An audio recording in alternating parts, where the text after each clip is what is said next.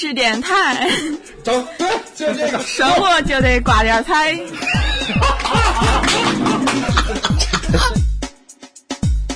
Crash with injuries just occurred, Western and Third. Hello, I'm Louis Bloom. I film breaking news stories. Got something good for us tonight?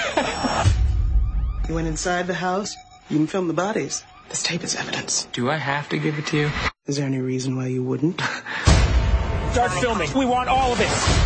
The people who did this, they're still out there. I think everything you said is a lie. Nightcrawler. Rated R. 大家好，欢迎大家收听这一期的赤电台电影迷。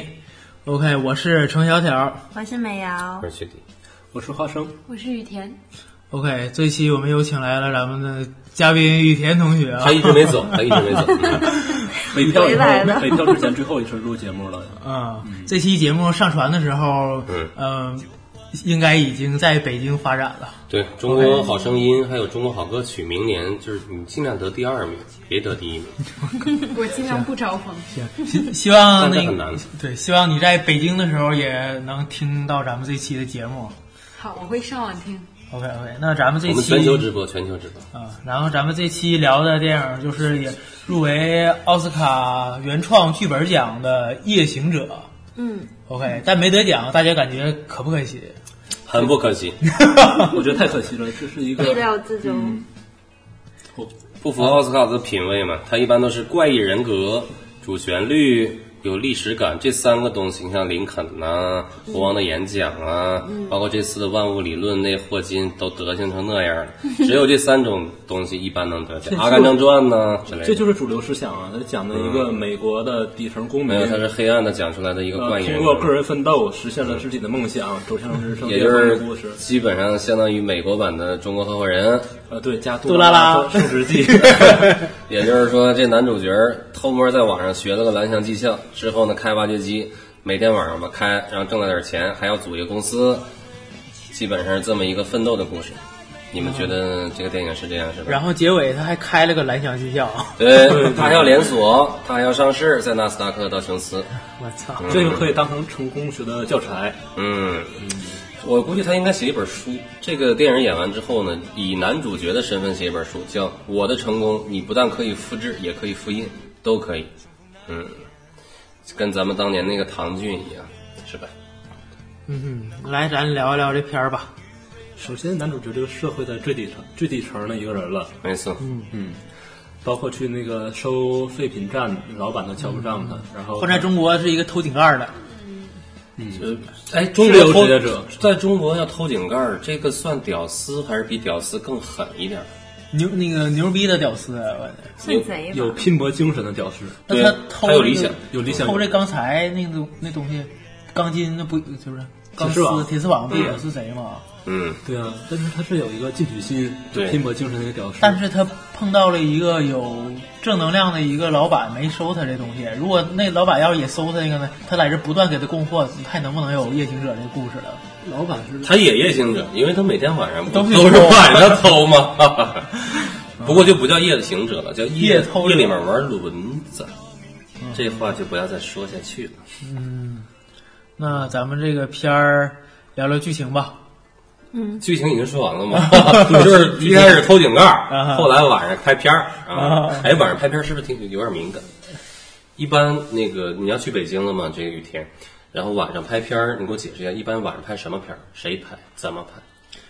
呃，不，我说一下，雨田是我的编剧，他目前还不不太参与前期拍摄，哦，就是后期一般是你剪辑。我他也不剪辑，嗯主要是编剧阶段。那晚上拍片一般都是什么人？你这个小点说一下吧。晚上为什么要晚上拍片呢？咱们好几个片儿都晚上拍的啊，因为白天上班那。是不是只有两个主角，一男一女？那不一定场景就是一个固定机位的一个那片儿是床在。室内拍，和那个白天晚上关系不大。哦，那看来你拍动作片啊，原来。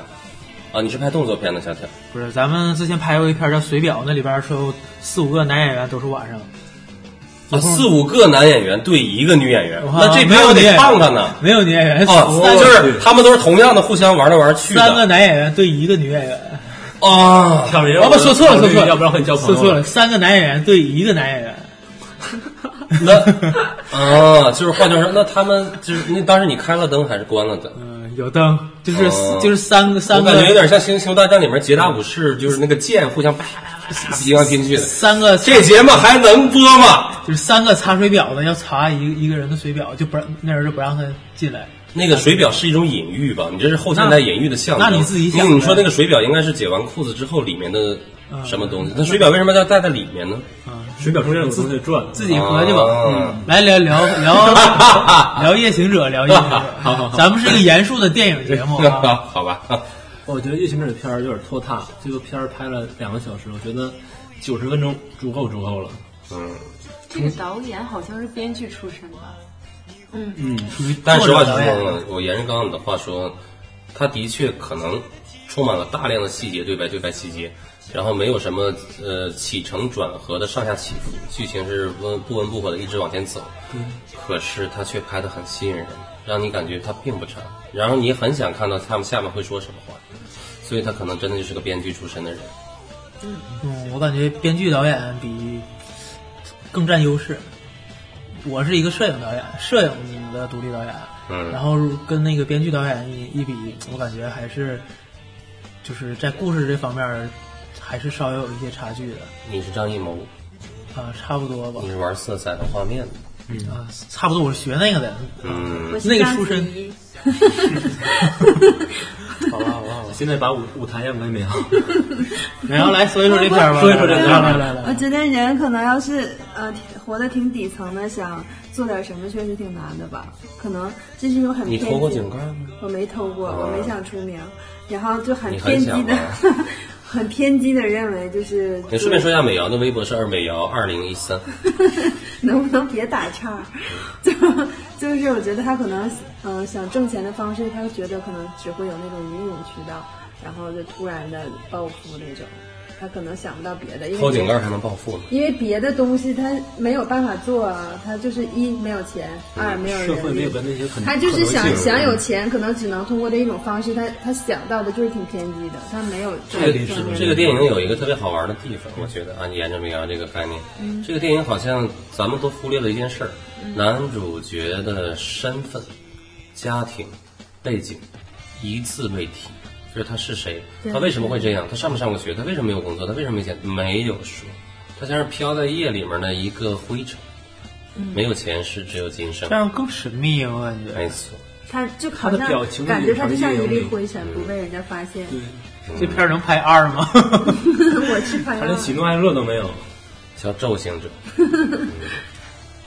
嗯，明白。然后曲丽接着说，他 有这么一个空白的身份，嗯这么大可能性，想赋予他的是什么东西？其实我是这么想啊，别看他有点像美国版的《中国合伙人》啊，或者《杜拉的升级升职记》，但是所有是拍职场的电影呢，只有两种可能：一呢是赞扬他的努力拼搏进取精神，没钱了我要努力一直走上去，最后正大光明；第二种呢就是反对这个为了目的不择手段，把自己的朋友、亲人都坑害，最后只为了达到自己的目的。但是这里面有个问题，如果说它是一个职场电影，嗯，不管是反美国梦啊，有梦想就能实现，还是赞美国梦，第一，反美国梦它并不是华尔街，赞美国梦它并不是阿甘正我传。我觉得那并不是他的一个梦想，他梦想就是有钱，然后能生存的生活的更好。实话实说梦，这个电影还有一个特点，不但他的前世今生没提，他自己到底想最终达到什么目标，他也没提。他并没有说我要开多个公司，我要开很多个公司。我看那个有钱的人，我就想成为他，香车美女，他根本没有。首先，他一开始就是想赚钱，这是一个人的生活本能。嗯，一开始啊他偷那个钢丝也是为了赚钱，能、嗯能生活，然后或者能有更好的生活。然后他遇到这个这个方式赚钱，他也感觉哎，这个也能赚钱，也能给自己更好的生活。其实他嗯一开始做的那些晚上那些拍现场去，没有违反什么道德这些事儿，嗯挺正常的，我感觉。嗯而且现在有很多在中国对，乃至于沈阳有专门这样的，真的吗？真的有吗？就就是沈阳也有沈阳版《夜行者》了。这个夜行者没有他这么夸张，但是他就显得相当于新闻一个拍摄者，然后哪儿有什么突发情况，他就去，他就到现场，然后第一时间把这拍出来，然后然后卖给电视台啊、对，卖给电视给电视台提供素材。我还接触过这样的，哦，这是个专门的职业，还是信手游将，闲着来无事？我问他他干什么，他说他就干这个，他没别的没、哦没干什么，有可能他也有他有别的工作。那一般一个片儿拍多少钱？因为他《异形者》里面一般是三百美金到这具体两千美金。我具体我不嗯了解，他就主要第一时间过去拍，拍完之后把素材给给电视台，OK，然后电视台如果来报道的话，只是现场报道，然后如果需要一些素材，还是管他要。明白。而且有一些有一些呃记者来，都是因为他打电话，记者才来的。懂了，懂了。也都是晚上拍吗？嗯，夜里。我感觉不分早晚。嗯，呃，这个片儿，我记得许迪说，他并不是没有体现他的目的。他说过，嗯，他在电视台的时候会坐在那个椅子上，特别陶醉，会摸那个东西，会和电视台的人认啊识，对对，幻想自己他就是他就是想取得主流社会的认可。嗯，他一开始去他那个卖赃物的废品站的时候，被人拒绝以后，他就很受挫。他所做的一切，并不一定只为了单纯的钱，他要被美国的主流社会认可。没错没错。我觉得这是很真实的底层的心理。所以我就想起来，他在电电视台里面，你们不知道有没有印象？还有一幕就是，他已经拍到了一个很厉害的片儿了，然后这个片儿就是凶杀现场，那些人死了，婴儿床里边没有婴儿。然后他拍完这个片儿之后，去电视台的时候，有一个类似于副台长级别的人跟他打了个招呼，然后他呢也用办公室就 office politics，哦，办公室政治哲学之中那种假笑来跟他开了个玩笑，说你的领带能证明今天是周五，因为你每个星期的每一天戴的领带是不一样的。那个对方哈哈哈一笑，他也哈哈一笑，他真的很希望成为一个办公室里面的一员。主流社会的主流人，没错没错。其实你换下想法，其实我们和他是一样的，我感觉。何以见得呢，小小同学？就是说我们奇葩呀，我们很多时候也都是想得到社会上的一些认可，你说的社会是你自己的公司呢，还是整个社会？整个你自自己的人希望得到别人外界的认可。嗯嗯，假如说，不管你长得帅不帅，你也想让大家认为你挺帅的。对，何况我真的很帅。对，何况你真的很帅。你看嗯画上家也是，然后这些工作或什么，其实也希望得到公司领导的认可，然后在这儿呃继续好好的工作，或者是能有一些提升的机会。这又回到了一个存在感。嗯，然后还有雨田到不到北京，其实也是想得到得到更多认可，发展的更好，而且北京的这个影视方面发展的机会也多机会。更多。嗯，嗯，然后美瑶刚才在间歇时间还给我们跳了段舞，其实也也想得对，到我想更多的减肥，得到一些对存在感。对，准减肥也是想得到一些对大家得到的尊重其实我们和夜行者一回事儿，我们就是夜行者，但是我们没有夜行者那么努力，那么成，那么成功。那就是说我们还不如夜行者。当然，我们不能为我们自己的梦想去牺牲一些东西，包括已经不是努力了，它是有点偏执。包括道德。嗯，因为你你们回忆一下一个对比的画面啊，它其实这里面是有点怎么说呢？有点仓皇的、可笑的、空虚内心的疏离感。我可能说有点复杂。也就是说，他刚开始想成立自己的小公司的时候，他面试在一个肯德基类似的快餐店面试了那个小员工，那个小员工高中毕业，根本就没有上大学，等等等等。他面试他的时候，整个全过程完全是卡内基或者是美国洛克菲勒总裁来面试一个副总裁的样子。画饼，你是什么样的人呢？我们的公司将来要发展，他说的全都是管理学当中的所有的精致的语言，其实就是一天三十块钱雇个小孩帮他导航。嗯嗯，然后呢，等那个孩子在他的一己私利之下让那孩子死掉，并且自己继续卖片子的时候，他依然还在说同样的话，就是我要打入上流社会，我要获得社会认同，我要开公司，然后我要怎么活。他说的每个语言可以说，整个电影里面他只有两种语言，第一种语言是管理学语，第二种语言是几乎没有人性的语言。没有人性的语言，就比如说，没有我供片子，你作为一个电台的主任，你就得辞职，因此你得陪我睡，类似这样的话。他完全是在用因为和所以，仅仅活在逻辑里和成功学里的这么一个人。他活的是在他人的世界里，是在主流社会的话圈里，他活的不是他自己。他没有他自己。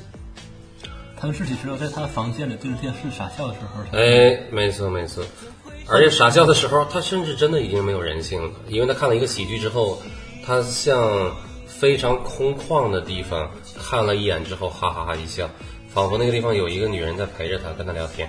所以，而且你会发现他的车都换了，嗯，在洛杉矶的那个位置，应该租房子也没有那么贵，大约一千美金。这房子也换了他没有，啊？没换房还是那个小房子，一直是那个小房子。就是他对于物质其实并没有什么明确的欲望，他只是对于存在感和认同感认同感非常的追求。而且我觉得他欲望也没有什么追求，没错，我感觉那个他对女人不感兴趣，女人其实不感兴趣其实不感兴趣我。感觉说他没有自己，还不如说他想成为别人。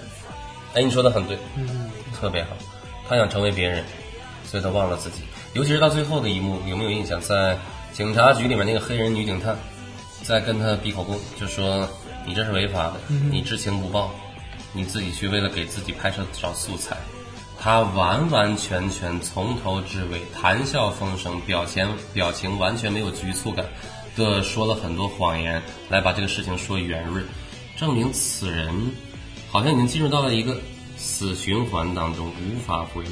而且他做的这些事儿，就是包括他对付警察游刃有余，我感觉能不能跟他之前是做过什么相似相似的电影却没有任何对，没有说这样的话，是不是可以推断一下他之前都做过哪些事情？其实这个电影是个片段化的电影，他不想活在一个对。活在一个底流社会，我感觉每个人都是一个好演员。没错，没错。所以这个电影真的是给我一种感觉，他真的是在批判成功学向上走吗？好像不是，他好像是在说一件事儿，就是人要不要只用因为所以来思考人生，是不是有的时候盲目的感性也是对的，但他是没有的，完全，其实用因为所以思考人生也不是不对，他只是它是一部分。有的时候你要允许自己失控，他完全的失掉了自我，嗯他他的自我完全是在他人眼里的自我，嗯，主流社会的认可，他他他把欲望啊什么的抛开了。是不是就像以前人练功，然后走火入魔了那种？关键是练功的目的是为了让自己境界上去，他好像对物质并没有明确的要求和欲望。呃，基但本是他也是要得到认可呀。你看，举个例子啊，如果说一般导演拍这样的向上走、底层屌丝逆袭的电影，都是我赚了钱了，我要买车，我要女朋友，我要买衣服，他什么都没干，只买了一个更快的车，仅此而已。为了赚更多的钱，对啊，他就是在这个还还但他不花买了还买了更好的摄像机，没有没有，还是那个，好像还是那个。不 是后来买最后俩啊买了俩买了俩片尾片尾，嗯，他在这个追求他的目的过程当中，他这个追寻的手段已经取代了他的目的。嗯，你说的这个就像纪伯伦说的，我有时候我们走得太远，忘记了为了什么而出发，他就为了忘记了为什么而前行了，他一直在走。嗯，他就是被整个主流价值观、被自我认可来裹挟着，慢慢的就变成一个，呃，失去自我的一个机器人。那从羽田的心理学的角度，能不能这么来总结呢？此人错把实现目标的过程当成了目标本身，也就是说，他只想把这个想法付诸于实践，会不会死，有没有危险，I don't care。自己的同事到底真的是不是同事，有没有手足情深，I don't care，你死就死吧。呃，女人是用来泄欲的，但是我到底有没有欲？我是不是想要跟你泄？我只是想用因为所以来分析清楚，我对你是很重要的，你必须得让我玩。包括到最后，面对每一种人，最后可能他认为的所谓存在感，就是这个过程。这个过程并没有结果，因为这个结果就是这个过程，可能是这样。你有什么看法呀？雨天，嗯，我其实我倒是觉得这个人应该是属于被提炼出来的一个符号化的人格，就是他嗯不是一个很全面的人格，就像你们说的，他只有物质的追求，没有精神的追求。就我觉得这应该是导演。导演和 编剧故意为之，就是你不知道他从哪儿来，不知道他到哪儿去，他只是象征了我们都市人去向外掠夺的那一面，他可能不是在抨击成功学，他只是把这个观点或者这个问题提出来摆在你面前。我用一个完全二元对立的方式，把你对物质和欲望的追求给你幻化成一个人格，把一个一个呃，包括为什么呃这个主角他选择的是电视行业，因为电视行业就是一个。我觉本来就是争名逐利的一个行业。对，因就是和一个欲望连接比较密切的一个行嗯业，它就是他一直就是在向外掠夺，想要更多的名望，更多的认可。你突然让我，你刚刚这段描述就是挺对的，就是说跟成功学没什么关系，跟到底是赞还是否美国梦也没关对，系。它只是一个表现形式。对，否则这个人就没有前世今生。而且我觉得这个演员演的很好，因为非常对他就是一个冷血机器，他不需要人性，也不需要可要他却真的能演出来那个劲儿，对对我都有点被震慑了。而你刚刚说的话，让我想起了另外一个电影《华尔街之狼》。啊。那里面那个莱昂纳多·迪卡普里奥，难道不也是这样的吗？只不过他的前世今生、目标、美女说的很我有明确。一个问题，嗯，就是呃，我曾经看到一段话，说一个人处在一个环境里会变成这样，他是不是也反映了一种社会环境？比如说一个日本的人，就是杀人的那个部队的里面的人，他可能本身他不是那样的人，但是看周围的人都去杀人的时候，他就会。就会跟着别人去杀人，说明也是一种社会的主流，是一种童话的。你说的这个叫日本的《菊花与刀》里面的刀部分，其实这个就跟那个咱们大部分到到了适婚年龄都结婚，然后咱们也得结婚。哎，回到了一个老话题上来。我错了，我没说这，我没说这句话这样，你啊。说婚姻到底应不我现在说一件事儿啊，第一个，我一九八零年出生，我已经很老了，但是我从来没想过要结婚，我也从来没打算过这件事儿。我不知道这件事儿在未来会不会发生在我生命当中，但至少我知道我现在可能对这件事情还有很多不同的看法。我觉得婚姻应该是存在的。来，美瑶说一下你哪年出生？我不说这个问题说婚姻不存在的话，那我们美瑶只比我大一岁，她是七九年出生。那你接着说，我属什么？呃，七九年出生，你属羊的，啊，我属羊，今年应该是本命年是吧？是的美。瑶就是很容易被那种价值观影响的人吧？不是，那我就不会像现在这样。就自己也有这这种对我自己有欲望自。己的价值观。美瑶每天在过信马由缰的生活，但只等有一个人跟她结婚，就这么简单。No, you're wrong。所以说你是身处在这样一个环境里，你也不得不，你再信马由缰，你也得跟大多数人一样。你错了。小挑我子，我我后悔让你俩挨着坐了，来来换个位置，让你们分开。我这谁怎么都能小吵挑起来。小挑对这件事儿怎么看的？我也是，我原来小挑是七五年出生的，你接着说。我正常的话，其实我是有结婚恐惧症的，哎，我是恐惧婚姻。我们是不想，你是恐惧啊，对，哦我感觉如果和一个不相爱的女人在一起的话，别说结婚了，我感觉和她在一起相处都是一件非常困难或者是恐怖的事情。如何找到爱的人？对我第二个就是啊，不好意思，我不好意思，我那个哎，我没有跟你吵，我觉得你说的对，就是我想说的。我我性取向正常。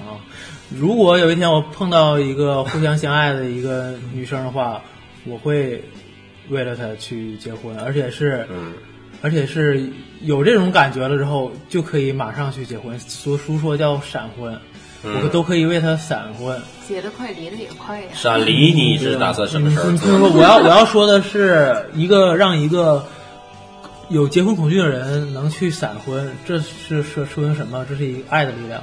也就是冲动我。真是你太冲动了。那如果结 结婚的第二天早上，你发现我早上想吃炸酱面，你居然没有放酱，离，是不是这听样？说这样，我说的是可以有闪婚的冲动。如果要是正常结婚的话，那就更没问题了嗯，啊！这是我现在的想法。但是如果这想法往前再推五年或者八年，可能都没有这种想法。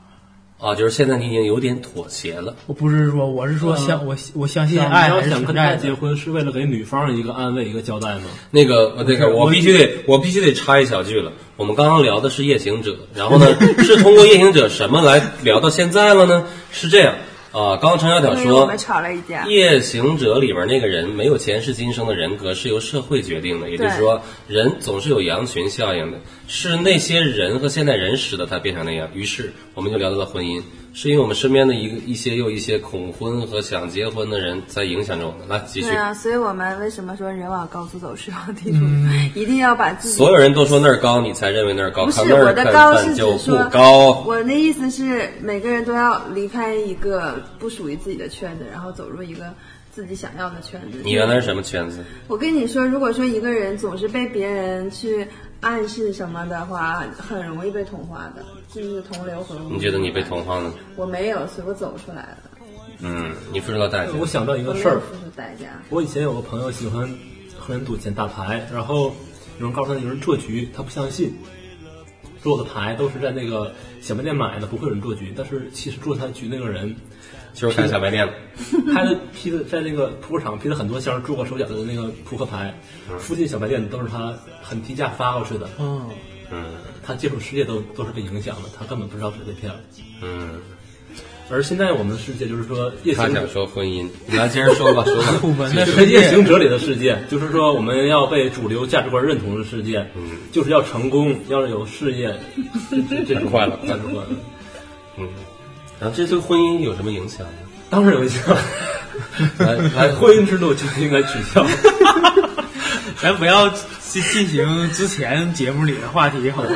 虽然之前那个话题里也也没聊那个聊完。各位听众，如果想听我们对婚姻的惊为天人的看法和对决的话，请听听听那个消失的女孩那一期，对，嗯，这个片子就是说把人性和情感的方面还有欲望都剥离，嗯单单剩下了人在主流价值观当中，在一个社会体系里怎么迷失自我的一个故事。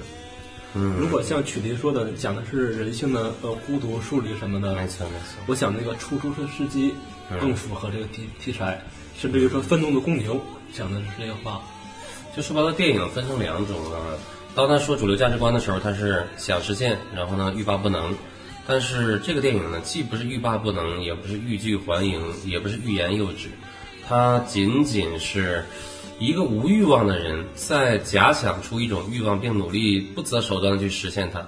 而这个欲望其实可能也并不是他的目标，这就是为什么这个断背山兄弟在这电影里面的表情，除了双目圆睁，脸部几乎无表情，说任何激励性的话都是没有慷慨激昂的有时。有时候有微笑，呃，他的微笑是一种得意的笑，而且在这电影里面，他有一句很经典，啊，可以了。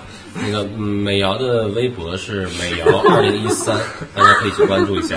然后他电影里面有一个经典的，今天晚上就改成二零一五，我们这聊艺术呢，聊艺艺艺术啊，这是一个严肃的电影节目啊，咱们是。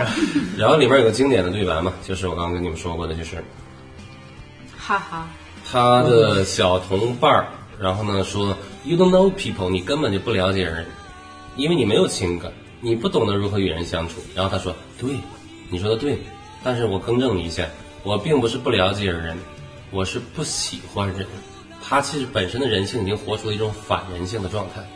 这就是为什么他即使有了钱，他不更换公寓，不让自己的阳光充满自己的房间，而是还继续盯着那个电视看，然后对着空气在笑。其实我觉得，有可能这个电影导演想要深入的想要告诉我们，这个世界上的确这样的人已经越来越多了，就是没事儿看微信，没事儿自拍，没事儿他只跳在乎段舞，只对跳段舞，只 跳段舞，然后跳段舞是很健康的。对，虽然跳的不是特别好，又不是广场舞啊、那个比那个跟那个有点类似。不好了吗？广说实话场舞也好，，呃，他就是现在的人，其实他更在乎点赞的个数，而并不是自己真实的与人交流的结果。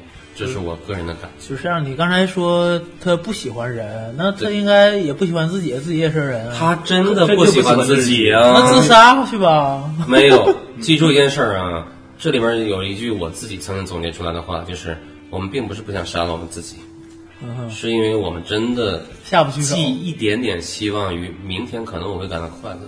那你应该把这个希望记得让他更正能量的，让自己活下去。你如果自杀死了的话过电自杀是。假如说你今天自杀死了，你明天可能就有好事儿或正能量发生了。所以啊，感谢时间是不可逆的，可能性。是不可逆的，没错。要相信自己。那么中间曲迪说的，就是我们每个人都有变成夜行者那个倾向。没错，没错，在这个现代社会里，越是发达越发达的社会，这个倾向越严重。没错，社会性就是反人性的，是它是为了社会整体的利益考量。没错。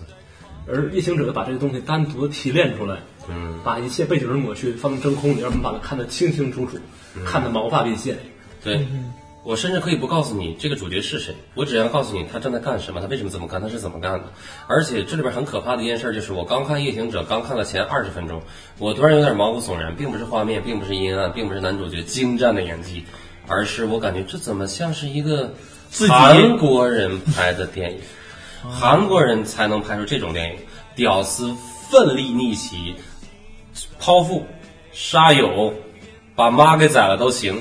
你想想那个对吧？那个朴赞玉拍的那些电影，所以我就感觉美国人怎么能拍出这样的人性极端狭窄的电影？他一般不这么拍。屌丝逆袭，美国有很多蜘蛛侠就是屌丝，但是他们的屌丝逆袭是个人的英雄主义往上走的，这个不是，这个好像就是在看他怎么徘徊。这个我感觉，出过国呀。这个我感觉大框大框差不多，只是他们用的方式和手段不一样。对，这是把英雄主义剥离以后的少年的骨头。哎，那可不可以这么说呢？脱掉了钢铁外壳的钢铁侠，脱掉了蜘蛛服的蜘蛛侠，就是夜行者。我靠！你的美国英雄主义 （American Dream），每个人都可以做每件事儿，但是只要你够坚持。但后来发现，坚持的核心居然是没有人性的。但我觉得更可怕的是，就是说，或许夜夜行者就是我们的一套外套，我们每个人出门的时候都会套上这东西。没错，我们不知不觉的每天都能离他越来越近。对啊，你看现在程小条也套着钢铁侠的衣服呢。嗯，嗯，没想到都不敢动了吗？说，我我们在夜行者夜行者身上看到的自己。其实是这其实样。刚才已经说了，我们还还不如夜行者。没有夜行者是偷井盖和拍片儿，我们是我只拍片儿是不是我们？然后你们拍你们偷井盖，我们是拿着那个摄像机对着井盖儿拍。有忍者神龟要出来是吗？其实这里面，其实我觉得最应该说话的是雨田，嗯，因为你马上就要做一个北京 CBD 一带建国门外大街的夜行者，难道不是吗？你的身影将会游荡在三里屯、五道口、后海、烟袋斜街、簋街一带。那么你说一下，你做北京夜行者之前你想要做什么？我绝对不会去偷井盖儿。那你会拍片儿吗？如果某个导演说想上位成为我女郎，你就得给我拍个片儿。五个字儿，你这都不是事儿啊！你你滚蛋！不是不是，妙，牛逼，这是女生，啊，确实五个字儿。确实五个字儿。你你不对，你你刚刚中间那个第三个字儿、第二个字儿、第三个字儿好像是连着读的，所以它应该算一个字儿啊六个字儿，四个还行行行有叹号呢。啊！啊。对，你可以跟那些导演说，你你说你是程小条这组的，然后别不许欺负我。美瑶将不是美瑶将不会 那个那个美瑶的微博是。美美瑶的微博是美瑶二零一三，然后大家可以关注一下。美瑶其实这个人呢，我觉得他的脸长得还是可以的，虽然阳光的虽然说脖子和脖子以下的确是有待考量，但是大家相信身很有身残志坚这句话吗？身残志坚，我觉得形容美瑶是最合适的。我要脱离，我要脱离低级动物。他渴望爱情，渴望婚欢我的都是姻。高级动物，用但是你们不要通过外形来定夺一个人的灵魂，他灵魂还是很美的。不，咱们是一个灵魂很美咱们是一个严肃的电影节目，不是一个吵架和辩论节目啊。没有没有吵架，我是在说出真实的我们情况。没跑题吧？啊，没有没有没有没有。然后呢，那我再问你一个问题：如果你真的是要做夜行，就是那个雨田，如果你北漂之后真的要做夜行者，那么辛苦的事情，By the way，我为什么要做夜行者？不是那么深辛苦的事情。比如说你去了北京，在酒吧里面，可能你在后海的某一间小酒吧，人家不让你唱。但是如果你唱了的话，尽管你说我有中国好声音的最好的声音不唱歌好，假设假设我并不知道你是具体做什么的，那对方说一个晚上三十，你唱不唱？不够你打车钱，我承认，但是你唱不唱？那不唱呗。那你不唱的话，你北漂有什么意义呢？难道说你去了之后就一定第二天就会红吗？不会的，你会要经历一个特别坚韧、痛苦的过程。就会变成曲迪这样。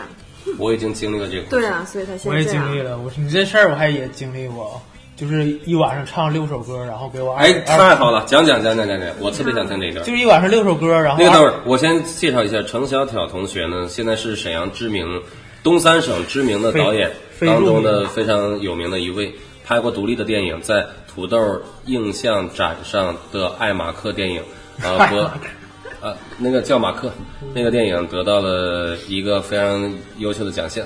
然后很多投资人呢也想给他投资，哎呦包括张艺谋、在在哪里？陈凯歌、华谊兄弟等等等等。结束了喂啊，但是陈小凯都没有同意 因为他们太商业了，不要钱的是艺术。是不是？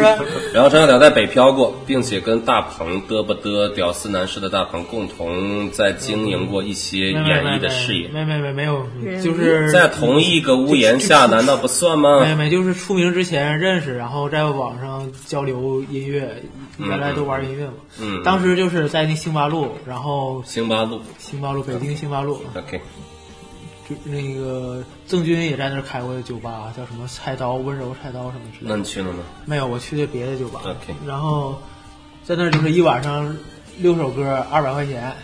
六首歌二百块钱，还行啊，每当时就是比那个雨田要多一些。对，零五年这个已经挺少了，但是我如果要是唱完这六首歌之后，已经没有地铁回家了，打车回家得一百多块钱。啊，你还能净剩六十，然后再买两万卤煮，还剩四十，就是相当于这一宿不赚不赚钱。那你为什么还要住呢？但是我选择了我不回去住，我我在一个网吧，然后待包宿，待包宿待一宿，然后就就把这船钱就然后第二天等到地铁通了，你再差不。多吧，差不多吧。哦，然后这样的话就会能多少钱剩下来。但是我要说一下，北京这个这个包宿这网吧不让睡觉，你要是要是，你要是想在里边上着网，然后睡着了，他会给你叫醒，那加钱吗？为什么？不加钱就不让你在这儿睡觉过夜。你要是想睡觉过夜，请去旅他是不是。怕你死了，我睡死那你或怎么？是怎么做到的？嗯、我就上网玩一宿呗。呃，他就上很多刺激的呃网站，是这样的，很刺激的网我站。我唱完歌去酒吧的时候就已经后半夜了，后半夜可能包宿还能稍微便宜一点儿，嗯然后挺过那几个点儿，然后早上坐地铁回家睡觉去。那我问件事儿啊，知名导演程小挑同学当年在北京的那个酒吧唱的歌，有人喝彩吗？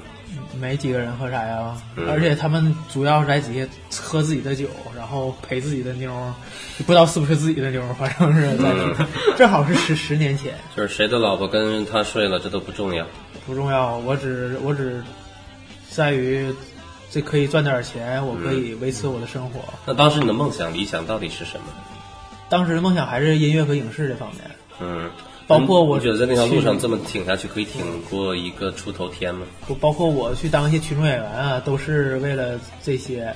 但是后来我感觉这水特别深，你嗯光有的就是如果没钱，像我这种没有钱，嗯或和没有关系，没有关系，在根本很难出头。像王宝强那种很难出头。除非你去少林寺练三年，那王宝强是怎么出王宝强这很少，中国有几个王宝强，他是个特例对。吧？特例太特例了。可是你比王宝强强，就是王宝强他去待的那个广电北电门口，对对对咱们都去过，没几个能出来的。哦，哎，对了，当时当群众演员的话，如果有对白是多少钱？没有对白，我当时是一百五，啊，有没对白都一百五了，没对白三十、二十、哎呦，差这么多。三十，但是管那是管饭饭随便吃，哦，但是可以不演，然后把饭直接拿回来吗？不是你演不演，你群你群众演员，你演相当于没演，明白主角在前面说话，你就是后边一个来这走路走路的路人，明白。但是你在那儿后。那你当时有没有产生过像周星驰的《喜剧之王》里面的想法，就是你被一枪干掉，但是临死之前呢，你要表现出对这个世界的留恋和内心的痛恨，还有很多对死没有那故么多废乡的思念话，就是直接就死了。啊，没有那么多废话。嗯，不过实话实说，后半段我倒觉得大家聊的出了心声吧。夜行者，你刚刚花生酱说的特别对，尽管夜行者有点儿反人性啊，或者完全是独立的，但是我们人人心目当中都有一个夜行者。